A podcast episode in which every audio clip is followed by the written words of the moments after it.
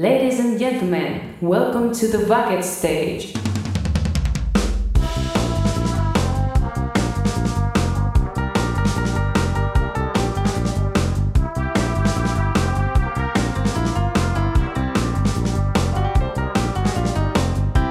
Bienvenidos a The Backstage, el podcast de cine más fresco y más canalla. con las voces de J. González y Mario Murillo. Let's go. The Bucket Stage. Muy buenas, señores. Acá estamos abriendo The Backstage en directo. Primer programita en directazo. Con mi compadre J, como siempre. ¿Qué me comentas, J? Ábrete el micro, mamón, que está silenciado. el micro. Estamos ahora mismo en directo y esto es lo que pasa.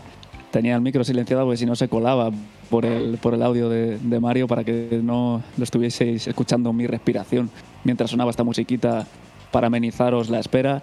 Nada, aquí estamos, Mario. Hemos vuelto, hemos vuelto y con muchas ganas. Más fuertes que nunca. Hemos vuelto a tope de energía.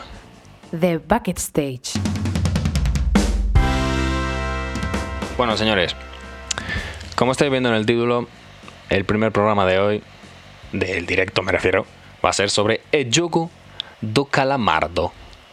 Ya estamos aquí, las primeras personas participando en el chat. Un abrazo para Joselu, un abrazo para Eddie, Chorbi, los fieles.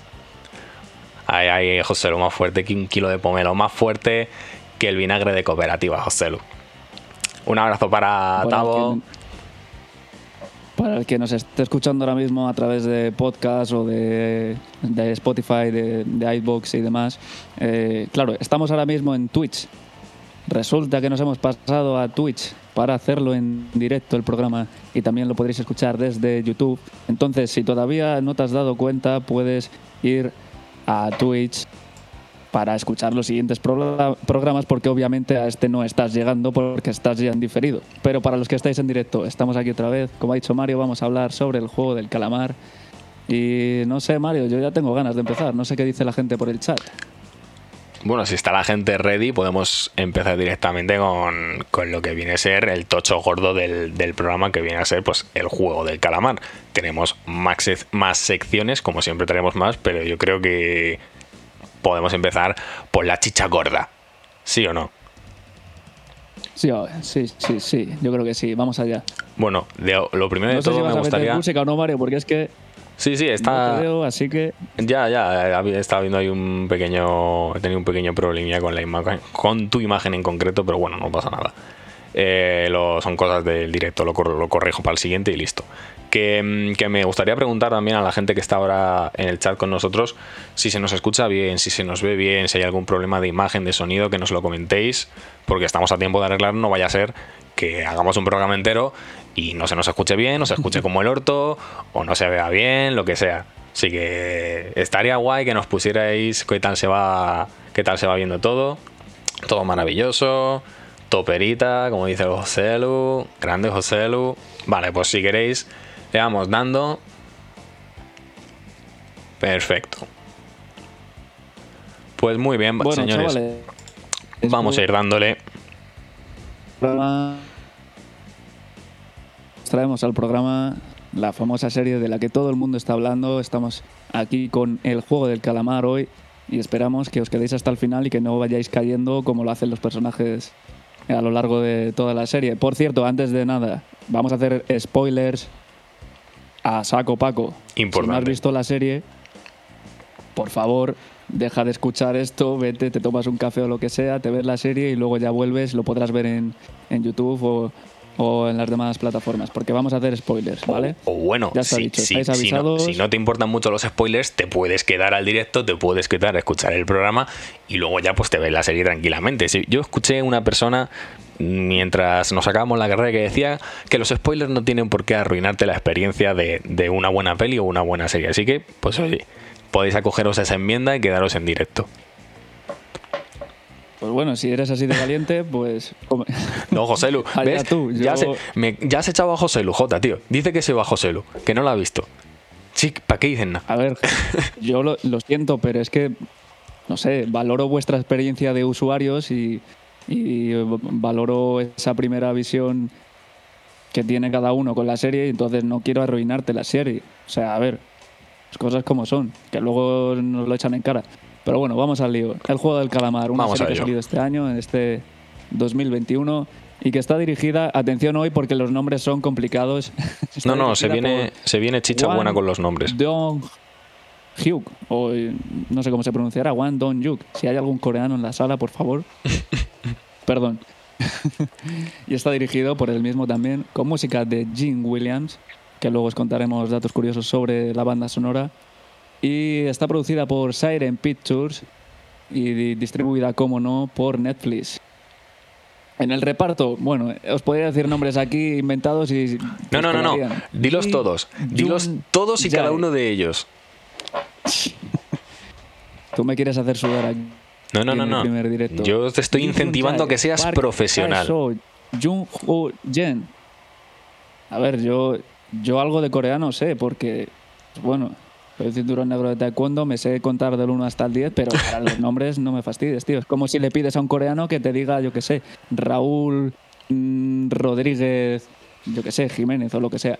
Pues bueno, también está Joe Jong-soo, Geo Sun-tae, Anupan Tripathi. Fíjate, yo creo que este va a ser el, el que hace de pakistaní, creo que Sí, es. eh, claro. Wihan John, El único que tiene un nombre que no es coreano. Sí, sí, sí. Kim Jo Ria. Joder, madre mía. Es que esto de que tengan cuatro vocales seguidas. Jo Sun Jo, Lee Jo Mi, Kim Si Yu, Lee Sang Hee y Kim Jun Tae, entre otros 400 y pico personajes que aparecen en la trama. Sí, me, me he enterado de todos y de cada uno de ellos. La verdad. Bueno, eh, en resumen, el prota, el amigo del prota, la tía, el viejito y el malo. Ya está. No, no hay más tu tía, porque como tengamos que estar hablando de los nombres de los actores o los nombres de los personajes, no acabamos en, vamos, en todo el puñetero día. Bueno, pues sí, la básicamente. que mejor, básicamente mejor la... conocerlos casi que por el número de, Sí, de los personajes. incluso por el número, por te decir, diría Este es el malo, este es, yo qué sé, la que se enrolla con el malo, o el bueno, o yo qué sé. Bueno, Porque si no, En resumen, la serie narra la historia de un montón de personas endeudadas económicamente que aceptan una extraña invitación para competir, competir en una especie de... mm, competición no, pero como una especie de gincana basada en juegos infantiles en la que el que pierde en un juego queda eliminado. Y cuando decimos eliminado nos referimos a eliminado. En plan, eliminado, eliminado. Que lo, le dan matarile. Y bueno, pues dentro de la competición, digamos que lo jugoso, la, parte buena es que hay un gran premio de muchos miles de millones de, de wones, que es la moneda oficial de, de Corea del Sur. Y pues claro, digamos que la chicha de la serie reside un poco en qué valoras más, si tu propia vida o eh, este dinero para, digamos, mejorar tu propia vida. O sea, realmente compensa, es un poco el dilema moral que, que se plantea. Incluso va mucho más allá porque los personajes se transforman y realmente llegan a sobrepasar los límites morales y sociales, todo por y para conseguir ese dinero. el dinero, amigos, el dinero. Esto, como, como has dicho tú, Mario, mira, yo, si quieres, podemos dividir la charla en, dos apartados, digamos, las cosas que nos gustan y las cosas que no nos gustan de esta serie, que, como bien imagino, supongo que a los que la hayáis visto, pues algunos os habrá gustado más, algunos menos. Esta serie ha tenido un montón de, bombo, de repercusión. Ha sido la serie más vista en, en Netflix este año y, y creo que en la historia de Netflix, si no me equivoco. Entonces, ¿qué te parece, Mario? Si vamos comentando qué nos gusta de la serie y qué no nos gusta. Porque Sí, sí, mire, da, comen- da para mucho, porque son muchos capítulos, si no. Comenta Chorby en el chat que es también la serie principalmente una crítica a la sociedad capitalista y toda la razón. Pasa que son temas que vamos a tratar en la propia charla. Igual no lo hemos mencionado por eso, pero sí, tiene toda la razón Chorby de que la, la serie critica a niveles muy fuertes eh, la sociedad capitalista, el tema de eh, los escalafones sociales, la clase alta, la clase baja, cómo la clase alta, digamos que se aprovecha de mm, digamos, esta falta de recursos que tienen las clases más pobres para su propio entretenimiento, etcétera, etcétera, etcétera. Es como un poco una bola de nieve, ¿no? Entonces vamos a empezar a hablar un poquito sobre todos los temas que acontecen a la serie, a nivel visual, a nivel sonoro y a nivel simbólico también, que es una parte que a mí me gusta mucho, la simbología de, la imagen y del sonido. Así que, como tú has dicho, Jota, empezamos si quieres con, lo que más nos ha molado. Empieza tú mismamente. Pues mira, justo ahora que haces referencia a la imagen, a mí una de las cosas que más me ha gustado es el, aspecto visual que tiene, que tiene la peli, ¿no? Y cómo juega con toda la simbología, eh, principalmente con simbología infantil, ¿no? De juegos, de figuras geométricas muy básicas que, que todos los niños pues conocen y que, que, suelen jugar con ellas, ¿no? Que todos hemos jugado con ese típico juguete que hay que meter la figura por el agujero y se van metiendo, pues yo qué sé, todas las figuritas, ¿no? Bueno, pues como eso le da un giro, tío, y, se forma ahí una cosa más macabra que, vamos, eh, como dice Chorby, la, va a dar para, para muchos disfraces de Halloween, ya se están forrando los que hagan disfraces, porque las, es tan fácil disfrazarse de, del juego del calamar, es tan reconocible el aspecto visual que tienen tanto los, eh, los que están, los de rojo, lo diré, eh, sí, los soldados. Los... ¿Cómo se llama? Eso, los soldados, sí, los que están ahí de soldados, que van de rojo y con la, con la careta cada uno pues con un triángulo, con un cuadrado, con un círculo. Es súper fácil de reconocer. Y por el otro lado, por el lado contrario, tienes a todos los participantes. Fíjate que les visten, eh, qué casualidad, con trajes eh, de chándal uh -huh. que suelen llevar los niños a los colegios, al menos en, en, en Corea, supongo y aquí en los colegios privados, imagino. Antes de que, antes de que sigas, eh, que espero que estás tirando mucho del hilo, yo el pasado fin de semana estuve en el Parque de Atracciones de Madrid y ya vi gente disfrazada del juego del calamar. O sea, tanto de participantes con camisetas con los números y tal, mm. tanto de soldados con la máscara y el mono rosa y tal. O sea, que, que, que, es, es que no ha tardado la, nada la gente en hacerse sus disfraces sí, o en sí. comprarlos por ahí y en hacer mil movidas, que esto ha sido un boom súper mega viral. Pero a nivel mundial, impresionante. O sea, tan, tanto casi como yo diría la casa de papel en su momento.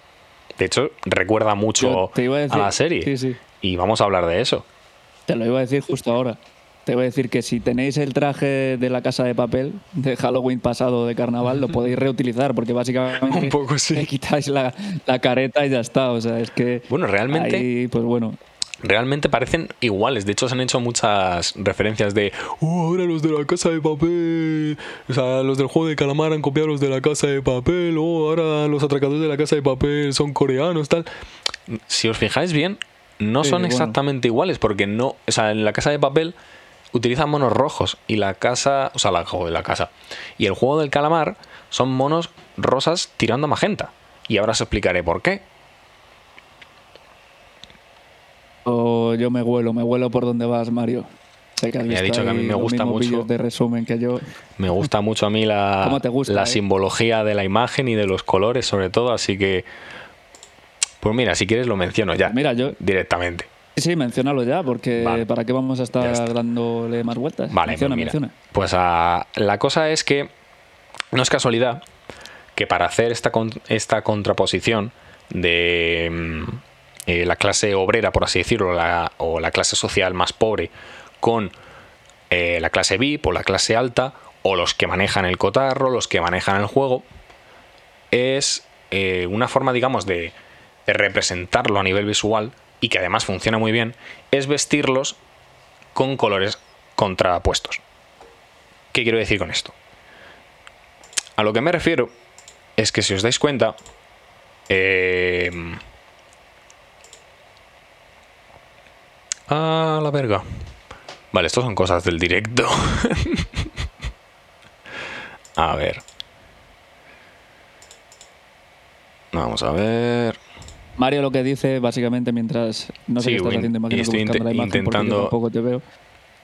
Pero bueno, lo explico muy fácilmente, que es a dónde va a ir a parar Mario. Eh, nosotros vemos colores y esos colores se pueden organizar en torno a una, a una rueda que se llama el círculo cromático. Y resulta que hay colores que pues combinan más con otros y otros que, que son más disonantes. Por ejemplo, mi iluminación, yo me he puesto color azul por un lado y color eh, naranja por otro, pues porque están enfrentados en ese círculo, están justo uno enfrente del otro, pues bueno, pueden ser colores opuestos. Hay diferentes formas de agrupar los colores, pero una eh, muy usada en el cine es utilizar eso, colores que estén unos enfrente de otros para que contrasten, porque los colores también tienen contraste. O sea, al igual que la luz puede ser muy brillante y, y luego muy oscura, entonces había una diferencia o un contraste, pues en los colores pasa lo mismo. El- Vale. Entre el rojo y el verde hay mucho contraste, entre el rojo y el naranja no hay casi contraste. Vale, ya lo tengo arreglado. No sé por qué el OBS se ha rayado y no me se había dejado de transmitir la, la pantalla. No sé por qué. Lo tenía todo preparado y de repente ha hecho OBS. Oh, pues hoy no me apetece trabajar. Bueno, cosas del directo, señores. Eh, lo justo, lo que se estaba comentando J. En la cultura occidental y también en gran parte de la cultura oriental se utiliza mucho la contraposición de los colores del círculo cromático. En este caso tenemos a los protagonistas, digamos, bueno, no todos son, iba a decir a los buenos, aunque no todos son buenos. El caso que tenemos a los protagonistas, por así decirlo, vestidos en chándal de color verde, que realmente no es el típico verde, verde, verde. Es más el verde eh, tirando al azulado. Si veis aquí en esta imagen, en este círculo cromático, no es tanto este verde de arriba, verde césped, por así decirlo, es más un verde tirando al azul. Entonces, ¿cuál es el color completamente opuesto a este verde? El rosa tirando a magenta. Rosa magenta, como veis ver, son los que más contraposición tienen dentro del círculo cromático. ¿Vale? Esto es una forma de reflejar aún más fuerte la diferencia que hay entre los participantes y entre los que organizan el propio juego. De hecho, la gente no sé por qué lo asocia con el rojo, si en el propio logo de la serie está el color rosa, no es el rojo. Sí, es que es un rojo un tanto... A ver, es que en la serie, claro, depende de ya cómo tenga cada uno puesta la pantalla y cómo la tenga configurada, debe ver más tirando hacia rojo o hacia rosa. Pero sí, Mm. en verdad no es, no es un rojo rojo típico rojo de sangre, ¿sabes? Sí, no, pero sí es verdad tirando más al, al rojo magenta, a este rosa magenta que hay aquí abajo. Mm. Sí, sí, sí, sí. Pues eso es lo que- eso a lo que me quería referir con la psicología del color del- de la serie. Claro, la serie, como bien decía, eh, creo que era Chorby al principio, la serie es una, es una crítica al, al, pues al mundo capitalista, al poder de los ricos versus de las necesidades que tienen los pobres. Y, y es una serie que todo el rato te está mostrando la cara A de, de los ricos y la cara B de los ricos y la cara de los pobres y la cara B. Entonces te los tiene que estar comparando continuamente. ¿Qué pasa? Que utiliza herramientas como es el color, como es, yo qué sé, pues la posición de espectador, por ejemplo, de los que pagan, de los multimillonarios, versus a los conejillos de India que son los que están jugando, ¿sabes? Va un poco por ese rollo. Totalmente. Bueno, más cosas, Jota. Dale tú, que tienes muchos apuntes Más aquí. cosas. Yo, bueno, bueno, he hecho un montón de apuntes. Mira, continuando la línea de lo visual, a mí me flipa, tío, eh, los escenarios. O sea, me encantan los escenarios que han, que han escogido. Ese set enorme en el que juegan al primer juego, al de luz roja, luz verde. Mm. Pero es que me gusta, el que más me gusta, fíjate, eh, es el de las camas, tío. Yo la primera vez que sale en pantalla, a mí me pareció ese, ese escenario, o sea, es brutal, es enorme. Sí, Eso o sea, que además... que costar una pasta a Ah, producción, pero es leche, además, el tema de. Vamos a buscarlo. El tema de. De las camas. eh, o sea, si os fijáis en el. En el fondo están. em, están, digamos, los. Los juegos Los a los que están jugando. Exactamente. Aquí lo tenemos, sí, señor. Sí, están sí. en el fondo, detrás de las camas, ocultos, todos los juegos a los que van a seguir eh, jugando todo el rato. Y están ahí siempre. Lo que pasa es que, claro, están ocultos por los andamios de las camas y demás. Pero es un, un pequeño huevo de Pascua que está ahí desde el principio y mucha, muy poca gente se da cuenta. Yo yo cuando lo fui viendo, según van eliminando participantes y van quitando camas, pensaba que como que los iban pintando, como que iban dibujando Sí, yo también lo pensé. los juegos a los que iban jugando, pero realmente no, realmente están ahí desde, desde el minuto uno. Curioso, Sí, curioso. Están ya, ya pintados. Es, es complicado darse cuentas. O sea, eso son cosas que, que tienes que tener mucho, mucho, mucho ojo. Sí, sí, sí. Bueno. Hay que ser muy friki. Sí, hay que pues ser muy friki para darse cuenta de Esa estas sala. Pues esa, esa sala de convivencia a lo gran hermano ahí, todos en, en camillas. Sí, bueno, Yo y, la, la primera vez que la vi, de hecho, pensé que estaba hecha con, con CGI o algo de eso. Y cuando ya vi que no, que, que todo el mundo se movía por el escenario y tal, y vi escenas del rodaje y demás, me quedé flipando, tío. nada, nada, No, es, todo, todo set, puro set, tío. Bueno, y hablando del primer, Pero del vamos. primer set y el primer escenario que tú has mencionado, hablando de la, la famosa muñeca. O sea, vamos, esto ya se ha quedado en el imaginario colectivo para los anales de la historia. Este set del campo de tierra, el típico patio de colegio. Bueno, a ver, igual, Sí, igual, sí. igual el trigo no es muy de patio de colegio, ¿sabes? Pero de hecho, bueno, hay un set que es Bueno, puro, puro por patio la de zona colegio. norte sí que hay algún colegio en el que se han colado. Perdona, Mario, no sé si te he cortado. Pero No. aquí en la zona norte yo conozco colegios que, que se han colado vacas en el patio. O sea, imagínate si es el trigo de. En mi, en mi colegio no llegábamos a tanto. macho. En mi colegio, de hecho, eran los chavales los que se escapaban. Sí, sí, eso, eso suele ser lo, lo más normal. Bueno, pregunta Chorby en el chat que qué opinamos de que le echen la culpa a la serie de que los niños jueguen a cosas peligrosas pese a poner un mensaje inicial de que no se imite. Que si nosotros jugábamos, por ejemplo, a la WWE de pequeños. Claro, o A sea, es, es lo típico es de la- eso de- del pressing cat. Todo el mundo te pone, no lo hagas en casa, lo vas a hacer y lo sabes. Además, los niños, si es que los niños ya son peligrosos de por sí, los niños ya juegan a cosas peligrosas. Es que, A ver, yo creo que la. digamos que el problema no está en que la serie eh, se pueda o no se pueda ver para mm, X menores de edad. Yo creo que el problema reside porque entonces no haríamos ninguna serie donde haya contenido para adultos porque tú no puedes decir, o sea, no puedes, yo qué sé, programar el Netflix para que si lo está viendo tu hijo de, yo qué sé, nueve años, es que estas series no se pueden ver, ¿no? Si el niño coge el mando y pone el Netflix y se pone la serie, pues se pone la serie y ahí ya no puedes hacer mucho más. Pero sí hay una responsabilidad por parte de, eh, de los padres de qué contenidos dejan ver a sus hijos y qué contenidos no dejan ver a sus hijos. Y dentro de esa, digamos, de ese espectro de responsabilidad paternal entra también, digamos, la mm, inteligencia emocional que pueda tener cada chaval a la hora de interpretar según qué cosas. Porque el chaval ve Bob Esponja y sabe que si se tira al mar no va a poder respirar debajo del agua como Bob Esponja, ni como Patricio, ¿sabes? Entonces, si el niño es lo suficientemente inteligente para saber qué es ficción y qué no es ficción, ¿por qué no va a poder distinguir y decir, no, es que ve esto, va, venga, vamos a pegarnos tiros en el patio del colegio, ¡uh, fiesta! Plan, no va a pasar eso, no va a pasar. O sea, yo creo que la gente se está volviendo también muy loca por el tema de, oh, es que nadie piensa en los niños. Digo, los niños ven cada salvajada en la televisión, en los dibujos animados, y no pasa nada, porque los niños son lo suficientemente inteligentes para saber qué es de verdad y qué no es de verdad. Que sí, que luego tienes casos aislados de, es que el niño se tiró por la ventana porque pensaba que era Superman y podía volar, ¿sabes?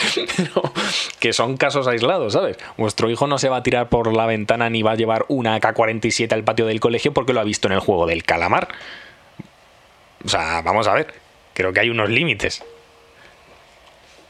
no, y, y qué es lo que decimos, que es que es, respo- es responsabilidad de los padres que tu hijo no esté viendo una serie que es para mayores de 18 años. Eso también es verdad que para algo existe ya- un ra- una calificación de edades en los contenidos audiovisuales. Claro.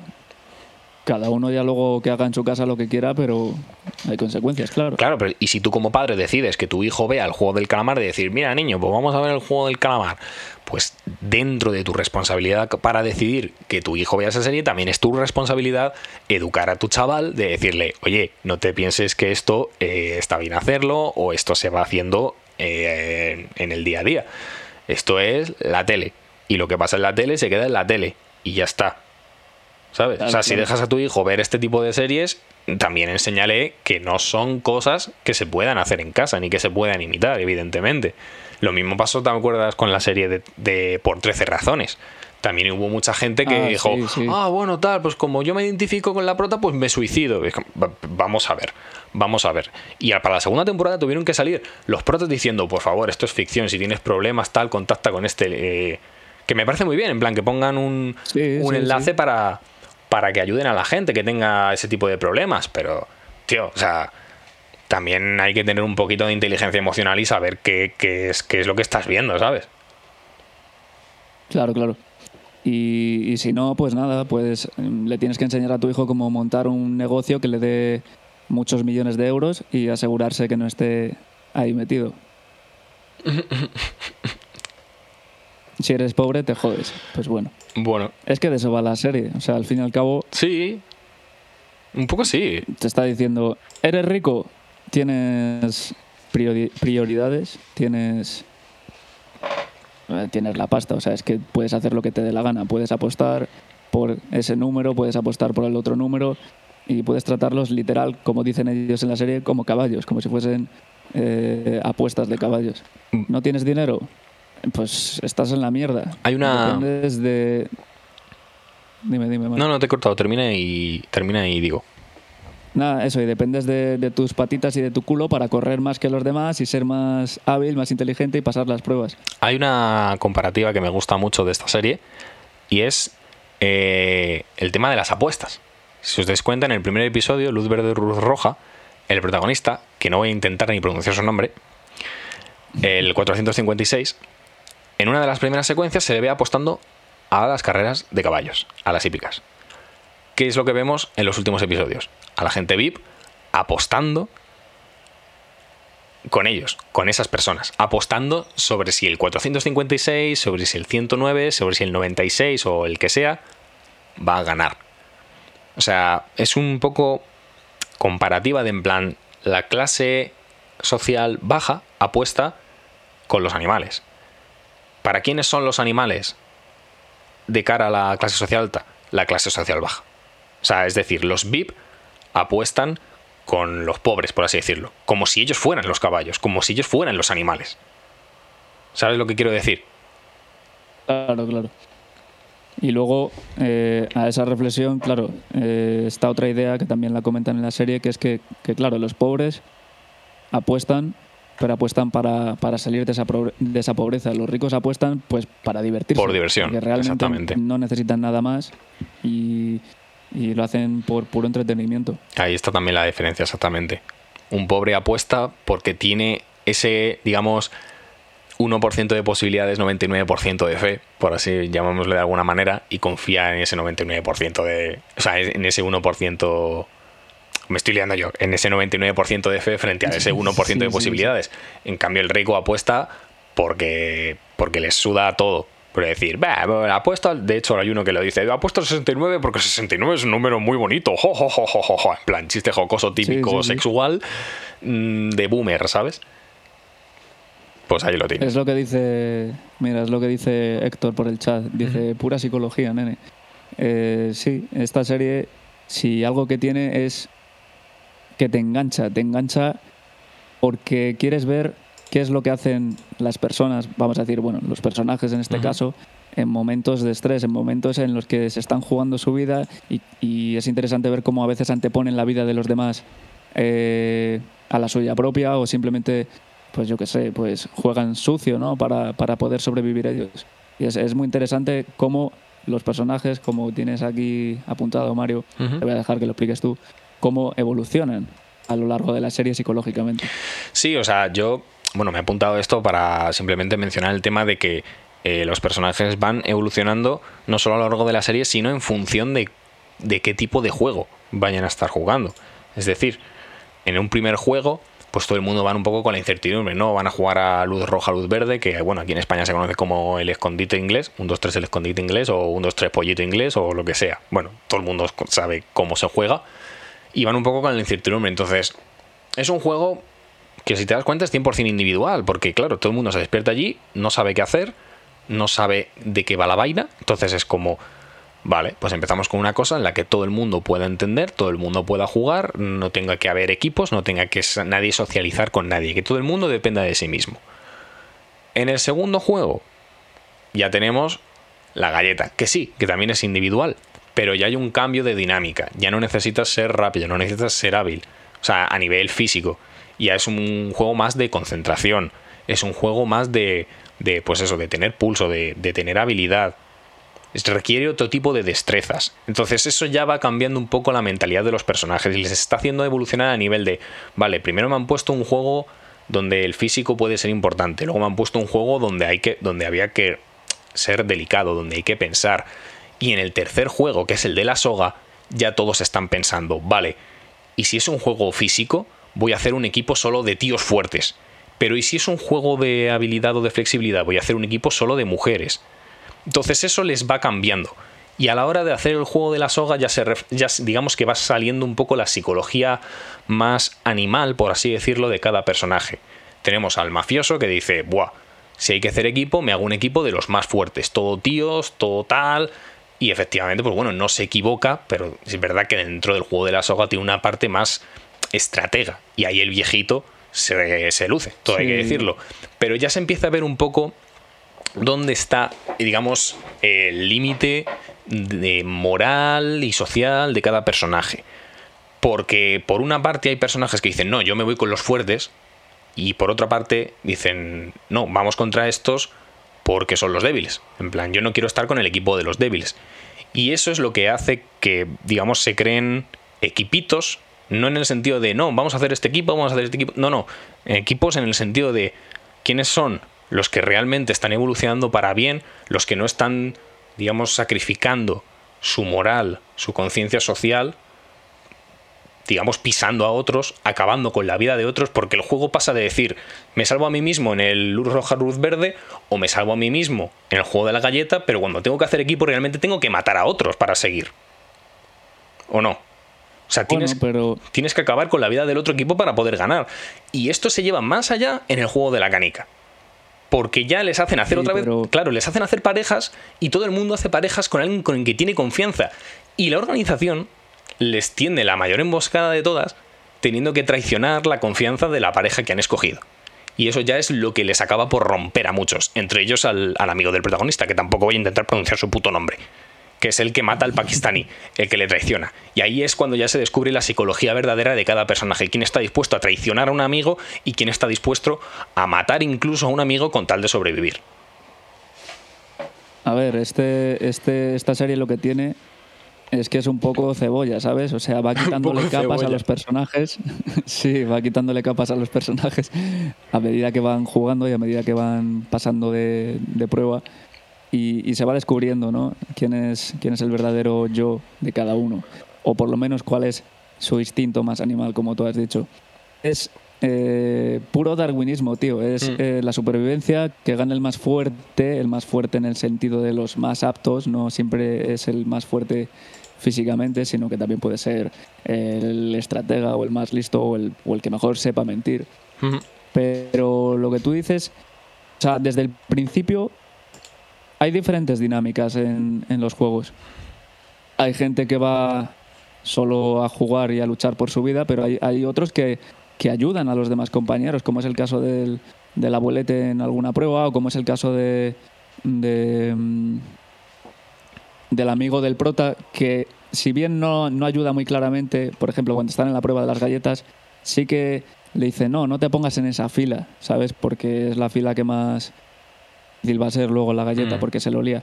Pues bueno, hay diferentes, diferentes estrategias, pero sí es verdad que a medida que va pasando el juego, eh, es que Mm. se empujan, se matan, se... bah, es la anarquía. Es a lo que me refiero, que se va viendo un poco la, la verdadera psicología, la, digamos, la psicología animal. Y esto me lleva a hablar un poco de, del juego del calamar, y no como serie, sino del juego del calamar, del último juego de la serie, que es el, el juego del calamar, que es un juego clásico que se juega en Corea, que a mí me recuerda mucho a la, a la rayuela española, por el simple hecho de que, bueno, se pinta en el suelo una figura tal y juegan conforme a esa figura. A mí me lleva mucho a pensar eso, porque todas las pruebas van un poco o van dirigidas a eso, a como tú has dicho, me ha gustado mucho la referencia, a quitarle capas a la cebolla de la, de, de la psicología de cada personaje hasta que se queda solamente el centro, digamos, lo más puro, lo más, em, ¿cómo decirlo? Lo más crudo, lo más salvaje. Y en el juego del calamar, en el último juego de todos, vemos literalmente dos personas que no parecen personas. Están tan despojados de su moral, tan despojados de, del, digamos, de, de ese, mm, ¿cómo decirlo? Es que no me salen las palabras, pero digamos de esa, mm, de esa conciencia social, de, de cuidar al prójimo, de todo eso ha desaparecido. Todo eso ha desaparecido por completo y lo único que vemos, nunca mejor dicho, desde el punto de vista de los VIP, lo que están viendo es una pelea, yo no te diría ni entre gladiadores, entre animales. Es que se están peleando dos bestias en la arena, en el barro, nunca mejor dicho, porque se pone a llover y todo, y aquello es un barrizal, y es una pelea de animales. Es que para es lo que, lo que simbolizan Sí, sí. esas personas para los VIP. Son puros animales.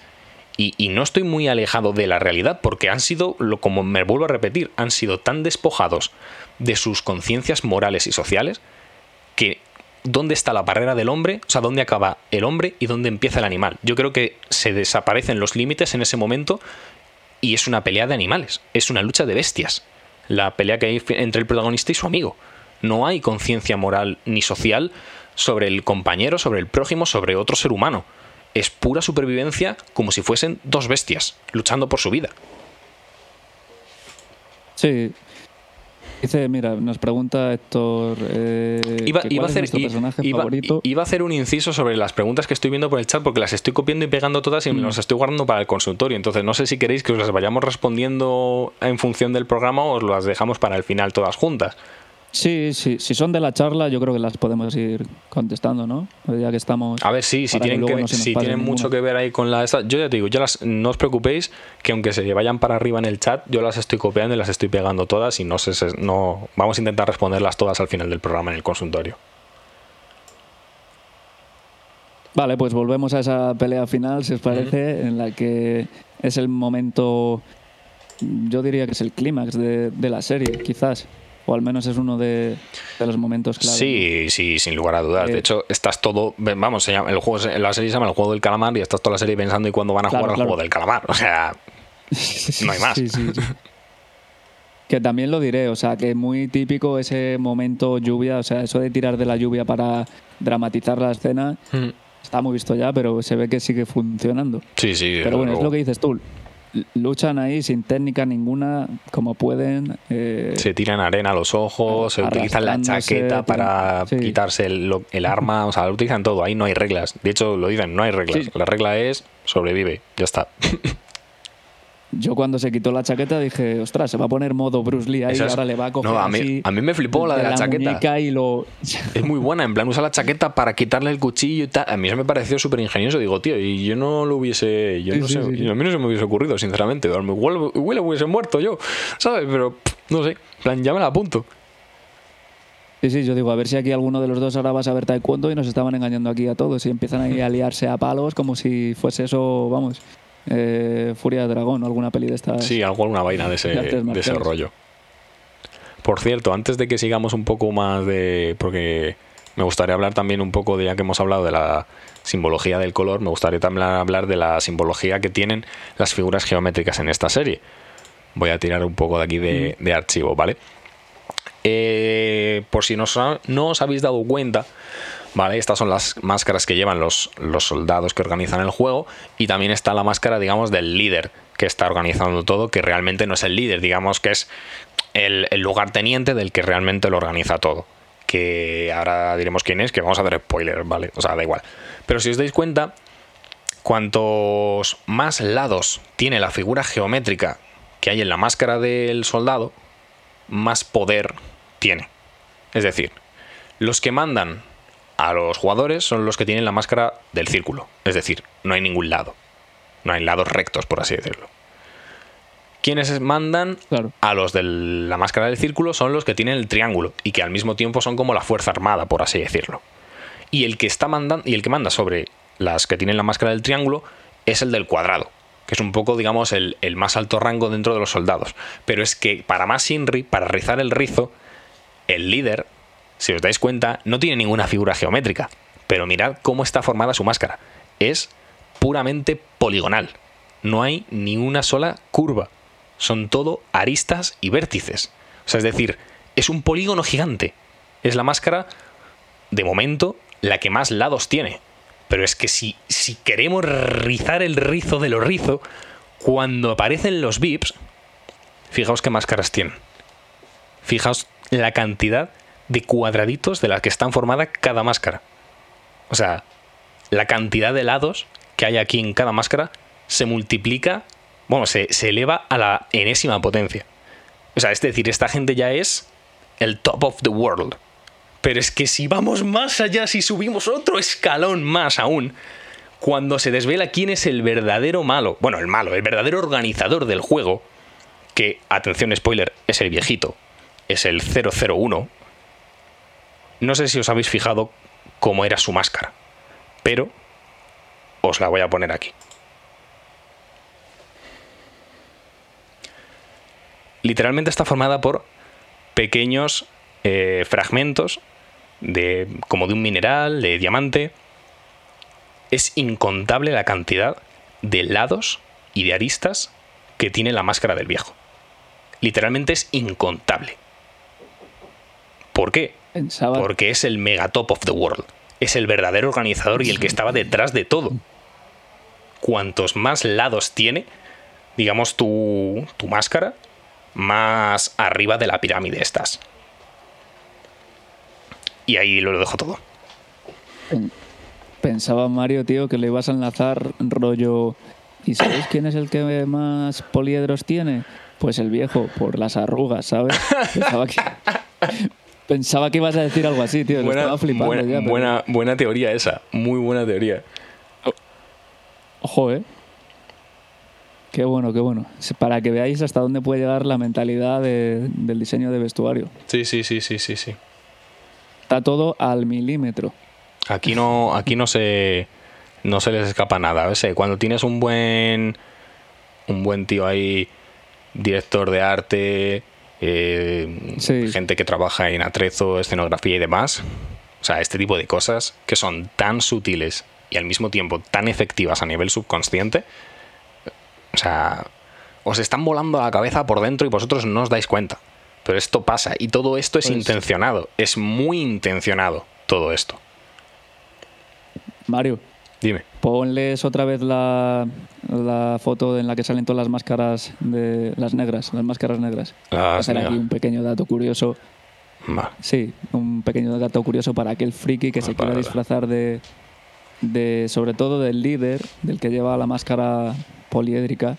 Luego hablaremos de él, porque también menuda trama tiene Iliada. Ujú. No sé si alguno se ha fijado, pero es que yo me fijé porque en un plano que salía en la serie resulta que el líder tiene el mismo reloj que tengo yo, tío. Me lo voy a quitar, en cámara, no sé si se verá algo. Pero creo que sale con un Casio. Típico Un Casio, Casio- loco. El, sí, el Classic. Típico ese, es- Casio, ese es, es el que yo llamo el Classic Casio. Ese es el Classic Casio. Classic Casio. Pues A este ver, es para- el para que se vea Casio Illuminator, que tiene. ¿Ves que se ilumina toda la. la sí, el típico, el, que todo el mundo ha tenido. El, sí, sí. O sea, todo el mundo hemos tenido un Classic Casio de esos que ha durado años hasta que literalmente ha muerto.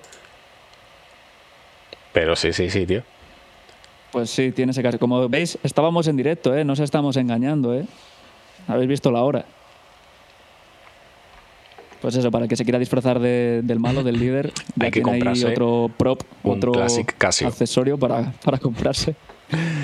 Dice Chorby en el chat, esta me parece interesante, esta sí la vamos a decir, que hay una teoría que nunca se dijo que... O sea, hay una teoría a raíz de que nunca se dijo que la última jugadora, es decir, la número 96 creo que era, la desertora del ejército norcoreano, eh, que no estaba muerta.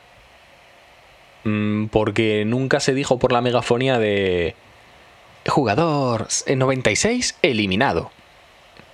O sea, simplemente aparece, o sea, se ve como que la apuñala, bueno, estaba ya medio muerta, aparece el, el amigo del prota y la termina de rematar con el apuñalamiento en el cuello y bueno, aparecen con el ataúd y se la llevan. Pero porque como no se escucha nunca la megafonía de la jugadora 96 eliminada, pues ahí hay una teoría según me comenta Chorbi, nos comenta Chorbi que como nunca se ha dicho, que igual se ha muerto. O sea, igual no está muerta. Además era un personaje bastante importante. Bueno, mm, es que en esta serie, o sea, hay 20.000 teorías. Yo ya no sé cuál creerme, cuál no. Pero bueno, puede ser, ¿eh? Puede ser. Hay también otra teoría por ahí que dice que el, el abuelo que es el padre del, del protagonista. O sea, Ya, no, ahí, mira, ahí ya... Pero es que no sé. Ahí ya la, la gente que deje de, de- de- de fumar sustancias raras. Porque ahí, o sea, eso a mí ya me parece querer Es sacar, que- sacar Sí, sí. más de donde, de donde hay. O sea, no Es que, puedes tío, exprimir. creo- Estás exprimiendo tanto la naranja que se te está colando la pielecilla blanca y se te está amargando el zumo, tío. no sé. Yo creo, tío- No sé si me entiendes. Sí, sí, yo creo que la gente sabe, se ha flipado, tío, con esta serie. O sea, yo me voy a poner ya en modo hater, Mario. Ya, ya hemos dicho lo que nos gusta. Sí, sí, sí, bien, sí. ta, ta, tal, bla, bla. Yo ya voy a empezar a tirar piedras. Es hora de ponerse- serie, Porque la gente se ha flipado mucho, tío. Se ha flipado mucho. La serie no es para tanto, en mi opinión. Si hay alguno en el chat que, que piense lo contrario, que se manifiesta ahora o calle para siempre, porque vamos a dar argumentos por los que la serie, quizás, quizás, eh, y solo quizás bajo nuestra visión, pensamos que a lo mejor no es tan buena como eh, la pinta el público en general. Desde luego. Para mí, para mí es una serie, tío, que ya existía, tío, que ya se hizo en España hace, bueno, o sea, ya se, se emitió en España hace 20.000 años. Yo no sé si sabes por dónde voy, Mario, Hmm. pero... O sea, ¿quién, ¿quién no ha visto humor amarillo, tío? O sea, es humor amarillo a la enésima potencia. Escucha, ¿quién quiere ver el juego de Calamar ¿Sabes? cuando puedes ver el castillo de Takeshi? Claro, vamos a ver. ¡Hijos de puta! ¡Habéis ¿quién mandado al chino Cudeiro! Es que es eso, o sea, teniendo al chino Cudeiro, ¿quién quiere chino Cudeiro. que se matara aquí a... Es que era brutal. Pues bueno, para mí es eso. Para mí de entrada es una serie que, bueno, que tiene mezcla de otras series. Es, es una continuación de, yo qué sé, es una mezcla del... del eh, lo diré. De humor amarillo, de los Juegos del Hambre y de... Lo tengo apuntado. Y de Gran Hermano, tío. O sea, para mí es una mezcla así un poco extraña, ¿no? De, de esas tres cosas. Fíjate que para mí, No hay... a ver, Dime, dime. para mí no hay tanta... O sea, el castillo de Takeshi era una serie que no era coreana, no sé si era china o japonesa, pero no, no me suena que fuese coreana, el castillo de Takeshi. De hecho, Takeshi es un nombre, es un apellido japonés, de hecho me suena que sea japonesa. Entonces, eh, para mí no hay tanta referencia con el castillo de Takeshi, o como lo conocíamos aquí en España, humor amarillo, ¿vale? Pero se llamaba el castillo de Takeshi, que era un reality que se llamaba así y ya está. Entonces, vamos a hablar las cosas con propiedad. Para mí, claro, porque al final un reality y, y de gran hermano, o sea, de dos realities que tampoco tiene, o sea, para mí, gran hermano, no sé si existe en la cultura em, oriental tan, digamos, bueno, o sea, no sé si tiene tanta influencia como lo tiene en la occidental. Pero, por ejemplo, para mí sí tiene mucha influencia a nivel de historia del cine de una película muy mítica de Corea que se llama Battle Royale y que la conocerá muchísima gente, estoy seguro, que básicamente es eh, la misma premisa, pero mucho más sencilla. Simplemente escogen una clase de instituto, la sueltan a una isla, cada uno le dan una bolsa aleatoria con comida y un arma. Te puede tocar desde una ametralladora a un abanico. De hecho, hay una peña que le una pava que le toca un abanico. Y es sobrevivir, ya está. Que, hasta que viva el último. Es una película muy clásica de Corea. Bueno, creo que es coreana, no estoy Sí, seguro. La voy a buscar ahora mismo. Mario, Dime. Es lo, es lo que te decía, que, que al fin y al cabo es una serie que, que para mí no tiene un punto así plus de, de innovación, porque es eso, la dinámica de, de meter a gente en un sitio y que luchen por sobrevivir, o meter a pobres en un sitio y que luchen por sobrevivir, para mí ya está muy explotada en el cine, no sé, es una trama que así de primeras pues, pues ya la hemos visto en otras películas. Hmm, Y. Sí. Claro. Entonces, eh, respecto a ese punto, pues bueno, ¿qué es lo que engancha de la serie? Que sí, que, que tienes intriga de ver cuál va a ser el siguiente juego, qué personajes van a morir. Pues un poco pues como en Juego de Tronos, imagino, ¿no? De qué personaje va a quedar vivo y cuál no. Ya, es, Pero salvo es por eso, tío, es un poco me- más me la, cuesta, la tío, me cuesta... me costó engancharme a, a la serie, tío. Pues a mí, Fíjate, fíjate, que no, todo lo contrario. Por cierto, Battle Royale es una película japonesa del año 2000 que está inspirada en una novela. Para los que... ¡Ojo! Grande hierro por el chat. Un saludo también para Nago, para Benja, que han entrado al chat hace un ratito, para Cristina, para todos los que habéis entrado al chat ahora. Que lo que estaba diciendo, güey, me se me ha pirado la flapa. Em, ya se me se me ha pirado.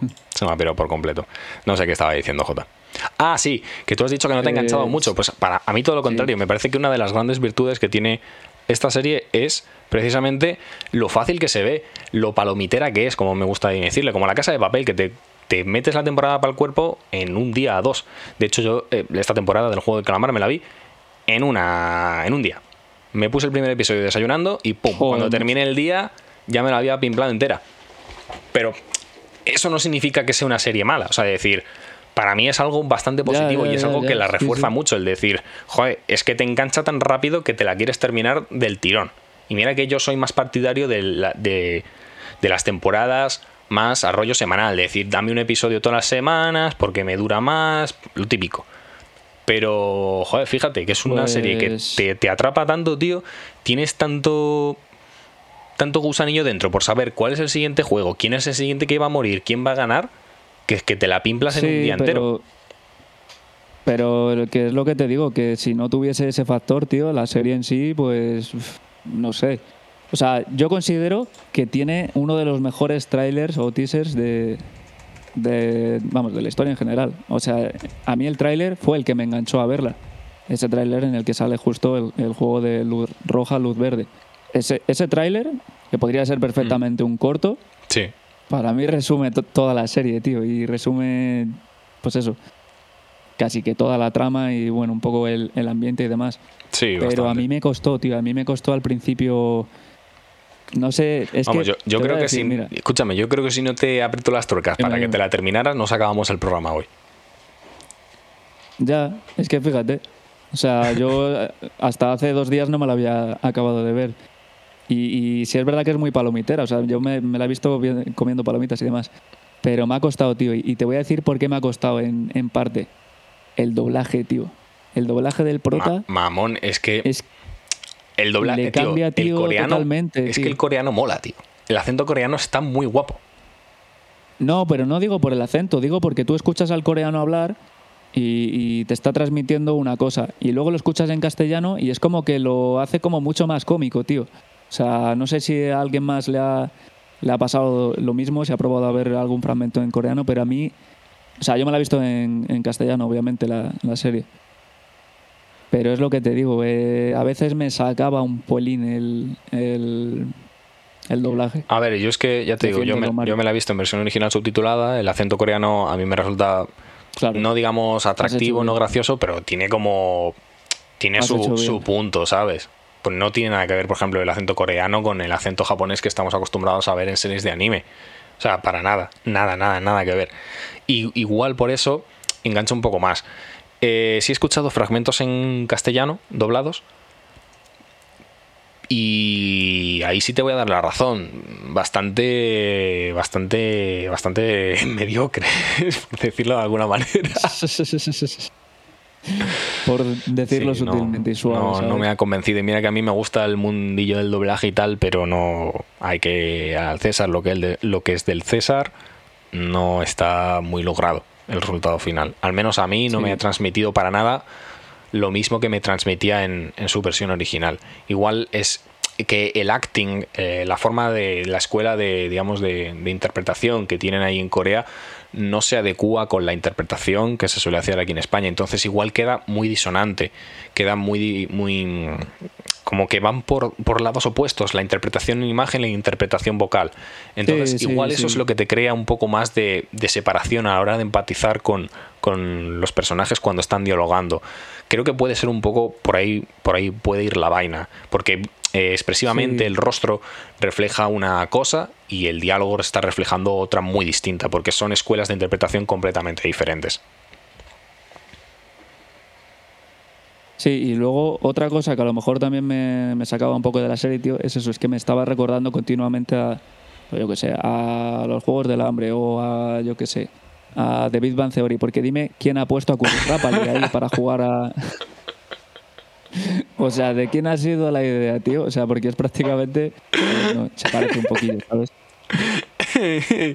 claro, como es moreno y es de, de Asia Centro, tiene que ser Rashid Kurrapali. Bueno, uno, uno es, paqui- uno es paqui- pakistaní y el otro es, el otro es indio. eh, de la India, entonces, pues bueno. Nada, era, era una coña, era obviamente una coña. Es por si alguien quería kebab en vez de huevos, dice Chor. Es por si alguien quería jugar, pero- bueno, Nada, pero, pero bueno, fuera coñas. Eh, la serie, pues bueno, tiene, tiene sus cositas, tiene cosas que, que yo no llego a entender. Si te Mm. parece, las comentamos y, y ya con esto cerramos un poco A- la charla, que a veo mí- que por el chat están muy animados. Hmm, A mí me parece que hay cosas que igual resuelven en una segunda temporada, pero en esta primera está de- desde luego que no han, no han quedado bien cerradas o no he entendido muy bien cuál es su propósito. Véase la trama del, del policía infiltrado. No, Exacto. Yo no la veo por ningún lado. Porque no, no entiendo en qué afecta al- a los protagonistas reales, que son los participantes del juego, son los protagonistas más protagonistas, porque el, el policía dentro de lo que cabe también es un tipo de protagonista. Pero toda la trama del policía y la búsqueda de su hermano, que resulta ser pues el, el jefe o el, el organizador del juego, Mm, es que no acaba ningún no, no acaba en nada porque sí bueno está ellos- está por ahí tocando un poco las narices están con lo del tráfico de órganos otra cosa que no va a ningún lado tampoco lo del tráfico de órganos. Pero realmente los participantes del juego no se ven digamos eh, interrumpidos no se ven molestados no nada porque el policía realmente está ahí intentando conseguir pruebas para demostrar que están secuestrando a gente y las están obligando a jugar una cosa que los está llevando a la muerte pero no se preocupa por salvar a los que están jugando. O sea, es una cosa que me parece súper ilógica. Es como, estoy sí, intentando sí. sacar pruebas para desmontar toda esta mierda, pero, pero hay, hay casi 500 personas ahí dentro que se están jugando la vida eh, a cada segundo y me suda la polla a las personas. Yo solo quiero fotos y quiero pruebas para meterles una denuncia y empapelar a estos hijos de puta. Pero las personas me, dan, ese- me dan igual. Sí, sí. Pero Mario, con ese super iPhone sin cargar durante ocho días, que le aguanta más la batería que. Esa es otra, a- esa es otra. Tesla, ¿sabes? Que es que telita. Mira, dicen, dicen por el chat, dice Nago Sonata, dice. Dice, eh, a mí lo que me raya es que se cambia el, el pelo. Lo siento, pero no. Sí, el, el prota al el, el final. prota, imagino, tío. Y dice, dice Chorbi, se hizo K-Popper Se hizo o sea, K-pop, sí, sí, se metió, can- se, metió ahí a, a, lo- a los BTS, se hizo miembro de BTS el prota, ¿sabes? Sí, sí, sí. Muy gratuito, la verdad. En plan, entiendo, bueno, que, son, son esas. entiendo que quiera representar el tema del cambio de personalidad, de cómo ha evolucionado, que pase de tener el pelo moreno y largo a tenerlo más corto y teñido de rojo, ¿sabes? Pero A ver, me parece sí, algo... se basa en la premisa. Se basa en la premisa de pelo, pelo nuevo, vida nueva, ¿sabes? Eso, vamos, ¿quién no lo ha hecho? ¿Sabes? Coño, pero te bueno. rapas al cero.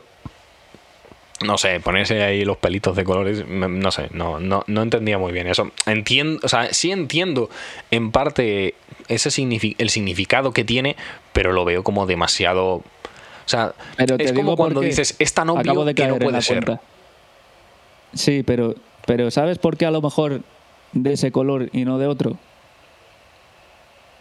Por- Porque los, los ricos y los que tienen el poder estaban representados de rojo. Y él, que justo acaba de ganar, sí, bueno. ha cambiado de posición. No sé, a lo mejor Sí, está pa- en- a ahí ver, hilado, no lo sí, sé. en, ¿eh? par- en parte sí, tiene algo de sentido ahí, eh, pues se puede un poco conectar ambos conceptos, el tema de pues, lo que hemos comentado antes, de que el color rojo o magenta está asociado a, a los poderosos, por así decirlo. Pero él no termina siendo alguien poderoso realmente, termina siendo alguien con mucho dinero, que ahora vamos a hablar de eso, porque me, me- me gusta hablar aquí, tengo, tengo cuatro cosillas preparadas, pero la cosa es Sí, sí. que sí, termina siendo alguien con mucha pasta, pero no, no es realmente alguien poderoso. De hecho, se sigue, él sigue sintiéndose parte de, de la gente pobre, de la gente de a pie, y, y de hecho no toca ese dinero porque se ha manchado tanto las manos para conseguirlo que es que se siente in- incapaz de tocar un solo one. Lo que viene a ser. Lo que viene a ser que se marca un Keanu Reeves, ¿sabes? ¿Cómo? Keanu Reeves. El- Sí, sí, Lo que viene a ser es conozco. que él se, se marca un Keanu Reeves, como el de Matrix, ¿sabes? Que luego apareció mil veces ahí en el metro y tal. Y Ah, bueno. bueno, pensaba- Joder, Mario, tío. Pensaba que iba a ser más gracioso. No, no, la verdad que no. Es- yo es que ya estoy anestesiado con tus chistes de mierda. Entonces. mm, es- yo ya soy inmune. Soy inmune a tus mierda de chistes. Bueno, lo que, lo que quería comentar que hay, aquí hay cosas, hay cosas que no, no se sostienen. Hay cosas que a nivel narrativo, a nivel de guion, no tienen ningún puto sentido. ¿Vale? Para empezar, cuando el policía llega a los archivos esos y empieza a ver ahí archivadores y folios y cosas de participantes, y dices tú, joder, se lleva jugando al juego del calamar desde 1998. Porque se ve que hay una carpeta que pone 1998. Vale. Si Sí. el juego de los cojones se lleva haciendo desde 1998, ¿cómo es que nadie se ha percatado nunca de que una vez al año desaparecen casi 500 personas de toda la población de Corea? Nadie se lo ha preguntado nunca. A ver, no sé cuántos son en Corea. No sé si es que son muchos y no se dan cuenta o qué Tú, está pero, pasando. pero, pero, sí, pero igual que el policía se es un percata. fallo en la trama. No, pero vamos a ver, igual que el policía va a buscar a su hermano que lleva no sé cuánto tiempo desaparecido, la gente no va a buscar a sus familiares desaparecidos cuando los meten al juego del calamar. Es que no me jodas, tío. Pero sabes que pero son pobres, tío. Pero qué más da que sean pobres, tienen- tío, tu familia. Ah, claro, como soy pobre, como no tengo dinero y me secuestran a mi madre, pues me sudo los huevos. Como no tengo dinero y como tengo que pagar las facturas porque la luz está muy cara y la gasolina cada vez está también más cara, pues bueno, pues le den por culo a mi madre, que le den por culo a mi hermano, que le den por culo a mi primo, a mí solo me importa la pasta. no me jodas. A ver, no puede no pueden pagar los rescates, tío. Esto funciona así. El mundo se mueve por dinero y si no te ha quedado claro después de ver esta serie, Nada, pero Nah, es, no, no, no sí, tiene, es un fallo ahí no, en le, la ve- trama no un le poco... veo, no le veo lógica. poco cantoso, pero bueno.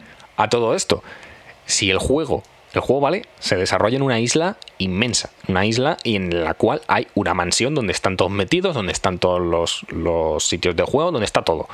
Vale. Si realmente la isla está más o menos de tiempo a una noche en barco de Seúl, porque se desarrolla la trama como en Seúl capital, y se cogen el barco este, el ferry, y van en, y llegan de noche, no, ni siquiera amanece. O sea, en, en menos de una noche se van de Seúl a la isla del, donde se desarrolla el juego. Vale. Si la isla está literalmente a una noche en barco de Seúl, ¿por qué nadie se ha preguntado qué pollas hay en esa isla? ¿Y quién coño vive en esa mansión? Y si se supone que todo se desarrolla ahí, o sea, hay una mansión y hay todo tal, que no lo ve nadie. El, el gobierno de Corea no se ha dado cuenta de que ahí hay una mansión gigante en una isla, que esa isla entiendo que pertenezca al Estado de Corea, pero vamos a ver. O sea, no sé, es como si yo me voy a celebrar el juego del calamar a Gran Canaria. Y nadie se pregunta. Claro, me voy a Tenerife, tío, a montar el juego del calamar. Y me monto ahí una mansión de la leche. Tío, pues tú tendrás que pagar tus impuestos y tus cosas y nadie se pregunta qué cojones hace la peña en esa puta isla, tío. O sea, no sé, me parece algo tan obvio. Igual tengo una mentalidad como demasiado ya de mayor, ¿sabes? Pero, no sé. O sea, es como... No, pero es una... Es un fallo en la trama, o sea, es, no sé, es algo que, bueno, tendría No que estar entiendo. muy hilado, o sea, No decir, de, tienen mucha, mucha, mucha pasta y tienen compradas a las autoridades y por eso nadie Entonces, sale el, de la entonces el, demás, el no- el gobierno sería consciente de la existencia del juego del calamar y lo permitiría. Claro, pero por la pasta. Bueno, pero- un, gobierno pero son, co- corrupto. pero son cosas que a- al menos tienes que dejarlas caer, ¿sabes? De decir, esta gente es tan poderosa a nivel social y a nivel económico que es que están por encima del propio gobierno, ¿sabes? Son impunes a la ley. Eh, bueno, Algo así, en plan, para, no sé, esclarecer ese tipo de cosas, porque me parece algo tan obvio, porque es que literalmente la isla se tendría que poder ver desde la capital. Si en una noche en barco cruzas de Seúl a la No sé, isla, no sé. la tendrías que poder ver desde la capital, casi. no, Digo yo. No en, el, calculo tío, en, yo el, en Gu- metros en el cuánta Google, en distancia el es. Google Maps tú ves la isla, ¿sabes? Porque la isla es como la de Perdidos, entonces está en un, en un eh, limbo espacio-temporal. y no la de nadie, la puta isla, ¿sabes? No, nadie ve que llegan ferries todo el rato, ¿sabes? Y de los ferries bajan furgonetas y furgonetas y furgonetas y furgonetas que además están cargados de gente. Eso no lo ve nadie.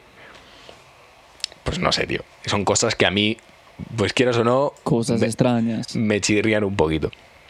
Luego, hay una cosa que me hace mucha gracia Bueno. y es que el líder de los soldados siempre está diciendo como, no, aquí todo el mundo es igual, aquí todo el mundo tiene las mismas oportunidades, tal. Sí, tú vas predicando mucha mierda de que todo el mundo es igual y todo el mundo tiene las mismas oportunidades, pero luego tus soldados son unos hijos de puta y cuando alguien coge más comida de la cuenta, hacen, eh, miran para otro lado, hacen oídos sordos y de hecho incentivan que los personajes se peleen entre ellos, o sea, que los participantes se peleen. Es decir, de orden una mierda. Y de igualdad, menos. De hecho, incentivan el caos. O sea, ¿qué clase de líder de mierda eres? Que no solo eres un hipócrita, que dices tú, no, aquí todo el mundo tiene las mismas oportunidades. Mentira, porque tus soldados son unos hijos de puta. No sé, es como... Sí, Ah, bueno, yo predico con mis cosas y luego me voy a hacer lo mío, ¿sabes? Pero no me, ni siquiera se preocupa de que realmente suceda así. Son cosas que o es mejor no darle vueltas, tío, si no es que no le vas a sacar una explicación coherente. Ahí, No sé. mira, mira, Jorge acaba de sacar el último punto precisamente del que quería hablar. El prota, Sí. cuando gana, recibe tropocientos mil millones de wones. Pero esa pasta, tío, que aparece de repente en una cuenta bancaria X, esa cuenta bancaria ha nacido de la nada, pero lo más gracioso de todo esto es que igual, igual me decís que tengo una mentalidad de viejo o algo así, o que yo ya no mm, me salgo de las cosas, no lo sé. Ese dinero, tío, ¿cómo lo declaras a Hacienda? o sea, no, de verdad, Nada, tío. nada. El dinero Corea- no sale de ningún lado, tío. En Corea tendrás que declarar tus ganancias y tus ingresos de alguna forma, ¿no? Porque si no, el narcotráfico hombre, estaría a la orden del día. Corea, paraíso fiscal, ya está. Es que es claro. La parda. Claro, paraíso fiscal, tío. Seúl, paraíso fiscal. O sea, tú recibes 400.524 millones de wones en una cuenta random que igual, ponme, me da igual, que ya estuviera creada, tío. O que se lo ingresan en su propia cuenta. Me da lo mismo. Pero luego tú, tío, cuando vas a hacer la declaración de la renta, ¿cómo justificas todos esos putos millones? No, es que me los ha dado una, la, la herencia de mi abuela. La herencia de mi Te abuela. tienes- No, escucha. La herencia de la madre. Te tienes que hacer un bar y ir blanqueando el dinero con ¿Ves? comensales ¿Ves? y comandas Chris- que no existen. Chris dice, Mario, piensas como mi abuelo. Si yo lo sé, si yo lo sé, que tengo una mentalidad ya casi de viejo, si parezco el viejito de la serie, pero es que es verdad, tío, es que es verdad. ¿Tú cómo, luego cómo justificas ese dinero? Como no quieras... O sea, e- es dinero, es, es dinero negro. Eso es dinero negro. Y estamos todos de acuerdo en que es dinero negro. Ahora, ¿yo para qué quiero 400 mil millones de, de su puta madre de wones si no los puedo invertir en nada? Si lo único que podría hacer es, yo qué sé, tío, eh, monto mi propio negocio y lo blanqueo. O, o no, no sé, es que no se me ocurre. ¿Cómo, ¿Cómo blanqueas toda esa puta cantidad de pasta? Es una locura, es una locura.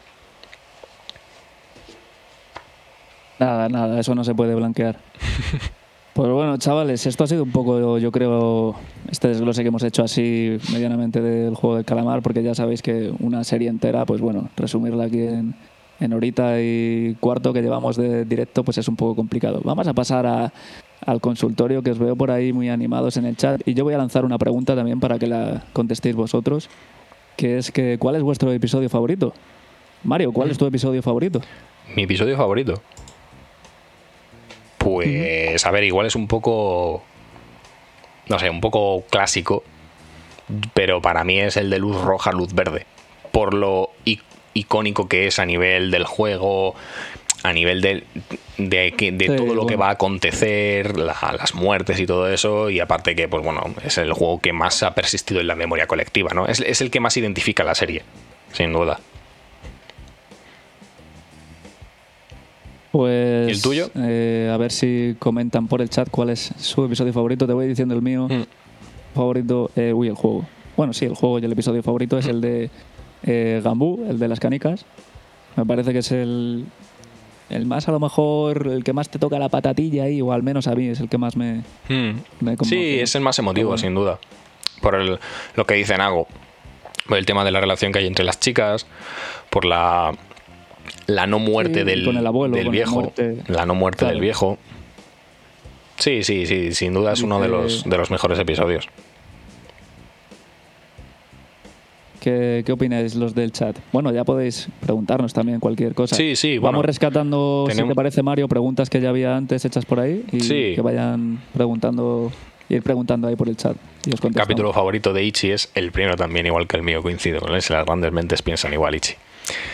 Eh, vamos a rescatar eso, como ha dicho J, preguntas de, que habéis hecho antes. Héctor nos ha preguntado eh, cuál es nuestro personaje favorito, ya sea por evolución o por lo que queramos, eh, por, por lo que sea. Que ¿Cuál es nuestro personaje favorito? Empieza tu J.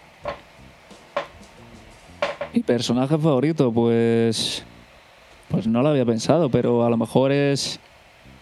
O el viejo o la chica. La chica. La que da caña. No sé cómo se llama, no sé qué número es. El. La. La. No me la chica, la, o sea, desertora. no la, no la chica loca esa que se va con el malo, sino la no, chica, no, la. la desertora norcoreana, la, la número 96. Sí, sí, la, sé, sí, la sí, de- porque que ya sí. no me, no me acuerdo ya la, de los que, números. la que aguanta hasta el final, la tía que aguanta hasta el final, cuando solo quedan los tres últimos. Exacto, Es- exacto. ya está, exacto, esa. sí. Para mí, para mí es, fíjate, igual es un poco un popular, pero sería, yo creo que es el, el amigo del prota, que no me acuerdo de su puto nombre. Pero me gusta mucho Sí, es muy interesante. Me gusta mucho cómo evoluciona, cómo pasa de estar literalmente desesperado porque le persigue la mafia o lo que sea, porque ha sido un estafador o lo que fuese, a meterse al juego para pagar sus deudas y para, digamos, salvar un poco su reputación, sobre todo salvar la reputación de cara a su madre, porque lo que interesa es su madre, en plan decepcionar a su familia y todo eso, porque él tiene un nombre en el barrio y tal, y termina siendo un hijo de puta, porque sí, porque es un hijo de puta, pero al final se redime, tío. Al final se redime porque aun perdonándole la vida, el tío coge y dice, mira, ya estoy tan en la mierda que fuera tal, y se suicida. O sea, a mí me gusta mucho cómo va Eh, cambiando el personaje y cómo evoluciona. segundo. Me gusta, me gusta mucho cómo cambia. Pregunta eh, Jorge, que sí, es, es una, una muy buena pregunta. Si el abuelo, siendo el, el organizador del juego y tal, pierde en el juego de la soga, ¿cómo coño lo salvan? Porque si Ya, se cae al vacío, se- eh, si se cae al vacío se muere. Claro, a ver, Es aquí, un pequeño fallito ahí. a ver, aquí no a sé. mí se me, se me ocurre que como al final es él es el verdadero organizador del juego, sabe cómo ganar todos y cada uno de ellos. De hecho, es el que le dice la estrategia a su equipo para que ganen. Él se asegura de ganar. Sí, pero. Pero aún así no cuela, tío. O sea, Ya. eh, estás en un equipo. O sea, Ya, no sí. sé. O sea, O sea- te dejas un poco la aventura. eh, ir en, en el equipo, pues yo qué sé, en el último que te cojan. No sé, tío. Ya. Me, poco floja ese, ese punto, ese argumento. No sé. Sí, lo puedes Creo pensar así. ¿eh? Yo, yo prefiero pensar en eso, que él realmente, como ha pensado todos el- y cada uno de los juegos, realmente en el primero, en luz verde luz roja, es súper fácil de ganar. Es súper sencillo. De hecho, a él se le ve que en plan todo el mundo se pone nervioso y él como... Eh, eh, eh. En plan, eh, lo tiene súper claro. Es imposible que pierdas. Y ahí si pierdes es... El 90% es por tu culpa. A no ser que algún gilipollas te, te- te haga un placaje o te pise o lo que sea. Luego, en el segundo juego, que era el de la galleta, él sabe perfectamente cuál es la figura más fácil y aún así le da igual, le dejan que escoja, porque como sabe el juego y demás, está tan confiado que sabe que va a ganar.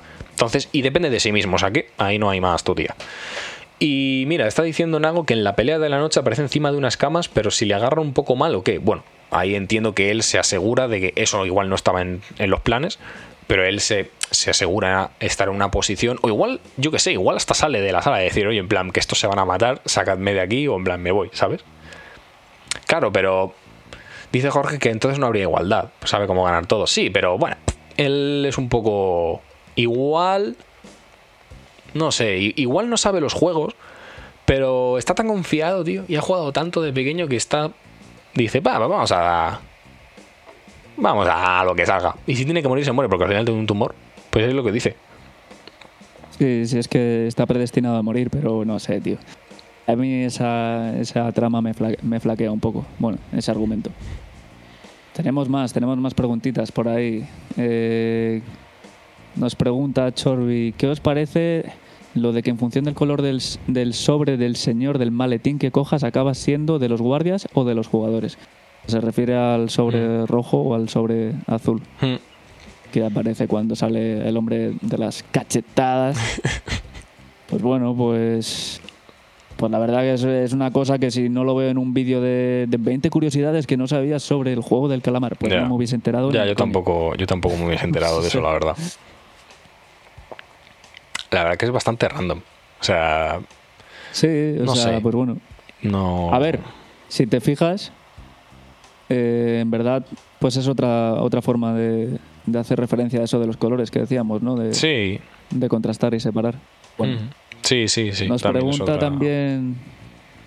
Pregunta, mira, también nos pregunta Chorby, ¿creéis que es homofobia el apartado del hombre rico abusando de su poder y posición para abusar de un hombre joven cuando se lleva al policía infiltrado a una sala apar- apartada? Homofobia. No, ¿Creéis yo que es no. homofobia el apartado del hombre? Sí, o sea, en el sentido de que sean Mm, los VIP o sea- sean, sean todo hombres y el hombre poderoso coja al hombre eh, más débil, por así Ah, decirlo, el sirviente se lo lleva a su lugar privado para y le dice tienes cinco segundos para complacerme y te arreglaré la vida, o algo así le decía. A ver, para, para mí no es es, un algo abuso de poder, es una violación o un intento de violación o por lo menos no sé. Pero de ahí a homofobia no lo sé, no sé. Tendría que darle más vueltas y pensarlo. No, o sea, para mí no es tanto homofobia, para mí es más una representación muy clara de, de qué clase de personas es- eh, representan la, la clase poderosa o la clase privilegiada, que al final son todo hombres. eh, pues tienes de, de no sé cuántos hay, cinco o seis. Pues de esos cinco o seis hombres, la mitad son todos hombres gordos, blancos, no hay ningún hombre negro, por supuesto que no. Así que es una. Claro, son. Que sí, pues entiendo que unos son alemanes, británicos, eh, ninguno Sí. es de un país africano. Entonces es una representación Fíjate. muy visual, muy arraigada a la sociedad Sí. de quienes forman esa clase social alta. Y tienen tanto poder que son capaces de coger y decir, pues a este quiero, como me da la gana, me lo cojo y me lo llevo a una sala para hacerle lo que a mí me dé lega- le dé, que se me lengua la trapa, lo que a mí me dé la gana sexualmente o, o lo que toque. Sí, pero yo creo eso, que no tiene tanto que ver con, con algo en sí homofóbico, sino más de eso de, de acoso sexual y demás. Pero si te das cuenta, es lo que tú decías, son casi todos, o parecen que son europeos, ¿no? O, Sí, o por lo menos por lo menos de Asia está claro que no son, o sea, son o de son- Europa son o a lo cauca- mejor son son- caucásicos, son caucásicos. Y con, con eso Entonces puede haber también ahí una pequeña crítica hacia el mundo hacia el mundo europeo, hacia quién tiene la riqueza, hacia no sé. Sí, Ya por parte de la. rizar, rizar un poco el rizo. Sí, porque al final bueno. es una serie que está hecha en Corea, está hecha por coreano, entonces igual también es una crítica a eso de decir los poderosos siempre son los hombres blancos de, de raza caucásica, X cosas, ¿sabes? Mira, justo con, con esta escena dice Héctor, a mí me encanta que no se les haya hecho ningún doblaje cuando hablan, como para enfatizar más en la idea de que son extranjeros ricos. Sí. Eh, sí, es verdad Sí, que en el doblaje bien. en castellano esa parte se escucha el audio original. Mm, Correcto, correcto. Muy bien. Pues si tenéis alguna preguntilla más es el momento. Si no, podríamos pasar a comentar un par de estrenos y cerrar el programa. Tenéis cinco segundos. Ya sabéis, chicos. Todo como el juego del calamar, Hay que ir- O hay que ir o- cerrando. o mueres. Sí, porque si nos podemos pasar aquí 5.000 horas de programa, ¿sabes? que cómo estamos. ¿Cómo estáis? Bueno, pues podríamos Pues- estar mejor y podríamos estar peor. Yo siempre digo lo mismo. Podría ser millonario, como el portal del juego del calamar, y podría estar muerto, como muchos personajes en el juego del calamar. Estamos aquí, que es lo importante, y, y esperamos que lo estéis con- pasando bien. Eso, estamos contentos y estamos felices de haber arrancado en Twitch y que hayamos arrancado con, con gente como vosotros, interactuando y que esté funcionando la cosa. Con eso, fetén. Pues señores, vamos a comentar un par de estrenos que tenemos para. Bueno, que tenemos. Que van a salir. No, en plan, no los tenemos nosotros físicamente, no son nuestras películas, pero os queremos comentar un par de estrenos, como siempre solemos hacer en nuestros, en nuestros programas. Uno de ellos es para este mm, viernes 29. No, perdón, uno ya ha salido, que es el, el del viernes 22 de la semana pasada. Y otro va a salir el viernes 5, la semana que viene. Si quieres, empieza tú, Jota. Yo lo que no sé es cuál, cuál se ha estrenado ya y cuál no. Imagino que el de Halloween, porque Sí. ahora estamos en, en fechas clave para, Claro. para hacer más taquilla con estas pelis de, de terror. Y es eh, la película se llama Halloween Kills. Hmm. El título también. Eh, sí, que se ha, se ha estrenado ya este 22 de octubre.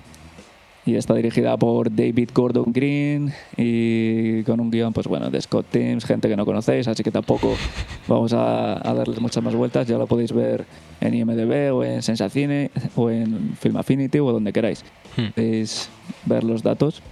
Pero vamos, es una peli que va a un poco a continuación del reboot pues de, de la noche de Halloween que salió en, en 2018 y pues nada más un poco más de lo mismo típica historia de Halloween para ver eh, en estas fechas.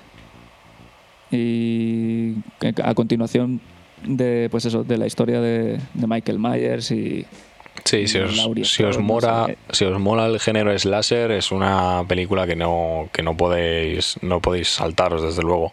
Y así, pues bueno, con este tipo de películas más, digamos, más palomiteras, por así decirlo, la gente empieza a volver al cine, que es una cosa que todavía se está dejando, o sea, se ha dejado mucho con el tema del COVID y hay que retomarlo, tío, chavales, que el cine no vive de aire, ¿sabes? Entonces hay que reavivar un poco la, la industria. El segundo estreno, que me gustaría traeros a mí, porque como J no le mola el rollo Marvel, a mí sí, pues os lo voy a traer hoy. Y nada más, simplemente recordaros que la semana que viene, viernes 5, en el chat para los no fans de Marvel, la semana que viene, viernes 5, se estrena Eternals de Marvel Studios, que bueno, pues cuenta un poco la historia de cómo los Eternos son creados por una raza alienígena casi mm, de dioses, que son los celestiales, y experimentaron con los humanos y salieron estos seres. Pero bueno, al mismo tiempo salieron como, digamos, las fallas de, de estos experimentos que son los desviantes. Entonces la peli va, va a contar un poco la historia de cómo los eternos luchan contra los desviantes y también al mismo tiempo pues cuenta una un breve romance que tienen, bueno, breve, en plan entiendo, digo breve porque creo que la trama se centrará un poco más en la acción y en el multiverso de las películas más que en el romance que tienen el, personaje Icaris y Cersei, que están interpretados por Richard Maiden y Gemma Chan. Es una película que está dirigida por la ganadora del Oscar, Oscar Chloe Zajo, que es la que ganó el Oscar por la película em, Nomadland, que casi no me sale. Nomadland. Nomadland, exactamente. Y bueno, se espera que también la película resuelva muchas dudas a nivel del universo cinematográfico de, de- de Marvel, del tema cósmico, el tema espacial, etc, etc. Porque, bueno, presentan a los celestiales, que son una especie de deidades dentro del, del universo de Marvel, no solo en las películas, también en los cómics existen este tipo de personajes, y explican también por qué estos eternos, que son súper mega hiperpoderosos, por qué no han actuado en otras situaciones en, los que, en las que la Tierra se ha visto en peligro. Por ejemplo, con la llegada de Thanos, ¿por qué estos tíos no aparecieron si eran tan poderosos y podrían haber echado una mano? Bueno, pues todo esto en principio se va a explicar en Eternos, el 5 de noviembre, próximo viernes. Dice Ichi que los Eternas que no vaya a verla solo, que, que me avise, que, o sea, que le avise y que vamos juntos. Bueno, avisaré. Voy a preguntar Bueno, primero, si no es que- voy a preguntar primero a mi novia Ichi si quiere ir a verla o si tiene hueco para ir a verla. Y luego ya, si me dice que no, que está muy ocupada, pues ya vamos viendo y vamos tú y yo. O los que quieran apuntarse. A ver. Todo aquel que quiera invitarnos al cine, o sea, vamos, os recibimos con, las, con los brazos abiertos. O sea, no, hombre, es broma. Pero si queréis ir algún día al cine y, y- y se, da, se da la oportunidad, pod- podríamos plantearlo, Mario. ¿Por qué no algún día un- un- una visita ahí a alguna sala, a ver alguna película, todos juntos? Estaría guay, yo creo. Si seguimos con una dinámica chula, no sé cómo lo veis. Claro, Creo que a- puede ser algu- una idea. alguna- algunas personas que están ahora mismo en el chat está un poco complicado que vayamos juntos a una sala de cine. Lo digo porque yo conozco algunos de ellos y no son todos de Madrid claro. como nosotros. No, siempre está la opción de ver algo en Netflix online o. Netflix online rara, complicado. bueno. En Netflix online complicado. Ah, cada uno con su cuenta. Claro, a eso sí, eso sí, eso sí. Yo la mía no, no la voy a compartir con nadie, que si no Qué avaricioso. Qué avaricioso tú. Bueno, señores. me aparecen luego la- los mensajes estos de Gmail de. Ha iniciado sesión ¿te en tu cuenta en Bielorrusia, Escucha, ¿sabes? ¿te acuerdas? Voy a, voy a contar, voy a contar una anécdota que tuvimos J y yo con una cuenta que teníamos en Netflix, porque antes, la, bueno, la primera cuenta de Netflix que tuvimos, o que al menos yo tuve, era compartida con J y con, eh, con su padre y con dos colegas más suyos, creo, o tres colegas más suyos. Vale. eh, nos pasó una cosa rarísima y es que de repente eh, la contraseña de, de ese Netflix se cambió. No supimos nunca quién fue, pero la contraseña de No, repente... no. O algo, as- algo así fue. Algo así fue. Fue el nombre, el nombre de usuario, creo. Sí, sí, así, sí, ¿no? es verdad. Al- alguien cambió un nombre de usuario o se creó un perfil que porque tenemos un grupo de WhatsApp, entonces apareció sé, apareció un Ana María o algo de Sí, eso. algo así. Apareció un perfil que no era nuestro y dijimos, eh, ¿quién es esta persona? En plan, hablamos por el grupo de WhatsApp y digo, chavales, alguien con este nombre, creo que se llamaba Ana María o Clara o algo así. Era un No nombre, sé, fem- era un- inventado. era un nombre femenino. Yo creo que era, se llamaba Clara. Era, era una chica, creo, sí. que, creo que se llamaba Clara. Creo que era Clara. Bueno, el caso. Apareció ese perfil, aparte de los que ya estábamos, y preguntamos, oye, chavales, ¿quién ha creado este perfil? ¿Quién es esta persona? Y nadie sabía quién era esa tal Clara. Vamos vamos a dejarlo en Clara. Nadie sabía quién era Clara. Entonces, de repente dijimos, Buah, vamos, a cam- Sí, sí. vamos a cambiar la contraseña, vamos a cambiar la contraseña por si acaso, tal. Y, y estuvimos un tiempo que la contraseña de esa cuenta fue, Clara, este no es tu Netflix, fuera de aquí, o algo así era. Es verdad, es verdad.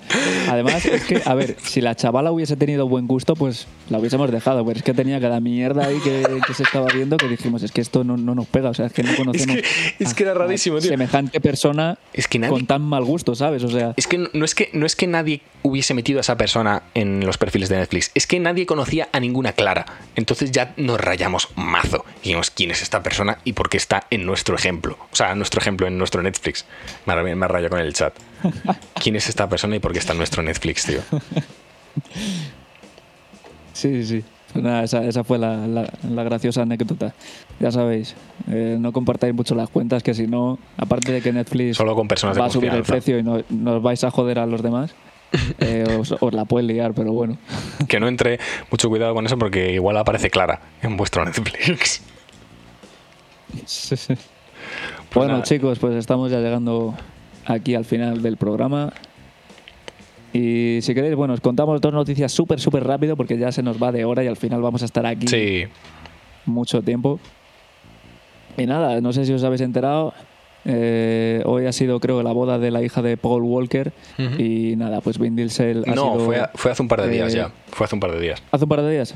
Sí, Bueno, pues hace un par de días y, y Vin Diesel la acompañó al altar, camino al altar. una Un anécdota bonita. Bastante bonito, que te toca ahí el cora que dices, ouch.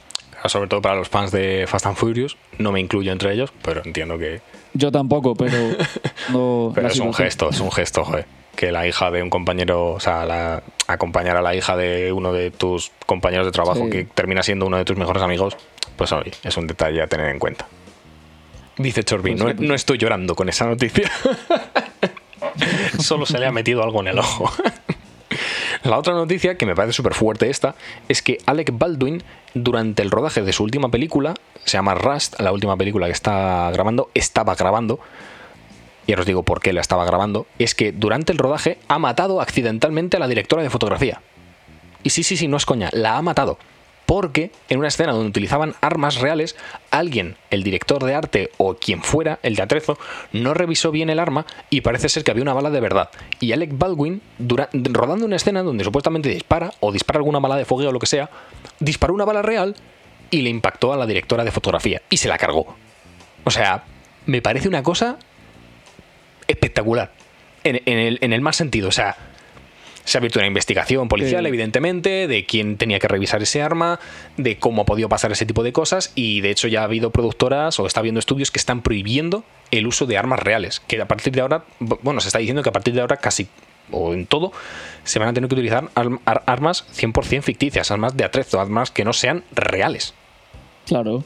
Si es que yo, la verdad que es que no, no sé cómo a día de hoy, con todos los efectos especiales que hay y con todos los artilugios que se montan para, para hacer cine, no sé cómo a día de hoy se utilizan armas reales con, con balas de fogueo. Hmm. O sea, es que no, no me cabe en la cabeza.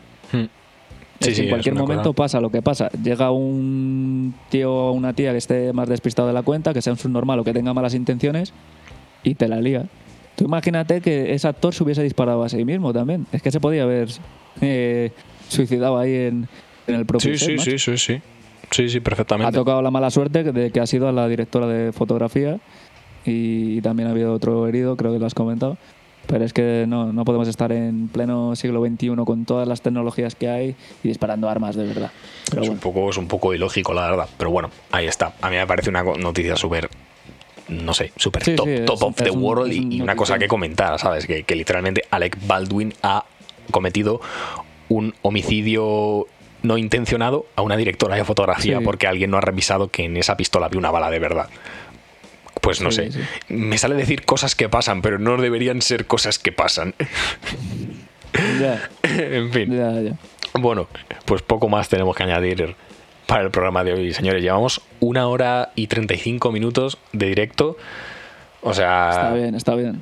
No está nada mal. Son vamos, están quedando programas larguitos. Nosotros queríamos hacerlos de 50 minutos. Yo ni como. Sí. yo, o sea, yo desde el principio sabía que no íbamos a poder hacer un programa de 50 No os minutos porque nos enrollamos demasiado. Demasiado. Hoy, hoy nos hemos sí, sí, hoy nos hemos explayado, pero bueno, porque estabais también aquí activos y tal. Y, Es y que mola, tío. que hayáis estado Es que es normal, durante- porque mola, te pones a leer, la gente te hace preguntas en el chat. Esto, tío, no sé, eso es que es otro rollo, es completamente diferente. Ha cambiado, sí. Ha cambiado mucho la dinámica del, podcast que hacíamos María y yo a través de, de Discord, cada uno en su casa. Bueno, no es lo mismo, esto mola mucho más. Estáis ahí, estáis, estáis activos. Os damos las gracias por estar ahí comentando en el chat. A todos los que os habéis suscrito al canal, porque he visto que, que Mario ahora tiene más seguidores. Y Sí, nada, su- si- suscripciones parece, ninguna Mario, porque voy a hacer- suscripciones no puede ser porque todavía no tengo el afiliado ni todas esas vainas. Pero sí es verdad que ha habido gente que, claro, para poder Sí, escribir, pero- pues hay que seguir al canal, evidentemente. Pero eso, que os damos las gracias y, y os vamos a poner por aquí las redes donde estamos nosotros para que si queréis hacer el consultorio y queréis oír vuestra voz en el programa, eh, nos mandéis audios a través de nuestros Instagrams y, y nada, mostraros eso, un poco las redes donde estamos. Ya sabéis que estamos en, en Spotify, en Apple Podcast, en Google Podcast, en Anchor, en todas las plataformas de, de podcast. Eh, vamos a estar también en YouTube. A los que queráis volver a ver algún fragmento el- de, este, de este directo, de este largo directo. Y, y nada, estamos aquí en el Twitch de Mario, Pri Mario, en mayúscula, la P también en mayúscula. Sí, bueno, tú buscas primario y, Y- ya sale. creo que soy el único Sí, que es solamente y- primario. Que una cosa, una, una cosa que quería mencionar y es que los, los directos se van a resubir no a mi canal de YouTube, se van a resubir al canal de YouTube de J. González. ¿Vale? Compartimos Ok. así un poco el contenido, directos en mi canal, eh, digamos que el, el diferido en el suyo. Lo, vamos a subir también como los fragmentos chopeaditos, cortaditos de los mejores momentos a su canal. Eh, y, Exacto. y- y poco más, y poco más, no sé. un- quiero, pues, no sé, Nada, agrade- estamos- agradecer a todos los que os habéis pasado a- desde el primer momento, a Joselu, a Chorbi, a Víctor, a Héctor, eh, a Nacho, eh, a Cristina, a Nago, a Benja. A, Hierro, a. ¿Quién más ha pasado? Es que no sé, habéis estado bastantes, ¿eh? A Jorge, había, había ido entrando, ha ido saliendo gente. Ha entrado hasta gente que no sé quién es, que me conocen a mí, pero no le saco por el nick. Pero a Ichi, también un abrazo y pues, pues nada, chicos, que, muchísimas gracias por, por estar aquí apoyando desde el, primer episodio que hacemos en directo. Y, y nada, que- que un besito en el culito, porque yo ya no sé qué más decir, no sé cómo agradecer más. Nada, nada. Si es que tampoco, tampoco podemos deciros ya mucho más. Muchas gracias a todos. Y un abrazo para pa Martín, que dice que lleva desde el principio, pero estaba callado y no había escrito en todo el directo. un abrazo para el mítico Martín. Qué crack, qué crack. Coño, pues habla, verdad capullo. que no hablas. De verdad que muchas gracias a todos y, y nada, nos vemos en siguientes episodios. Os dejamos ahora con un poquito de musiquita mientras os ponemos la pantalla de créditos y cerramos el directo y, os esperamos en los siguientes episodios de The Backstage, aquí con Mario Murillo y conmigo. Con J. González. Así que nada, nos vemos en siguientes episodios. A cuidarse Hasta todo el mundo, señores. Chao. Chao.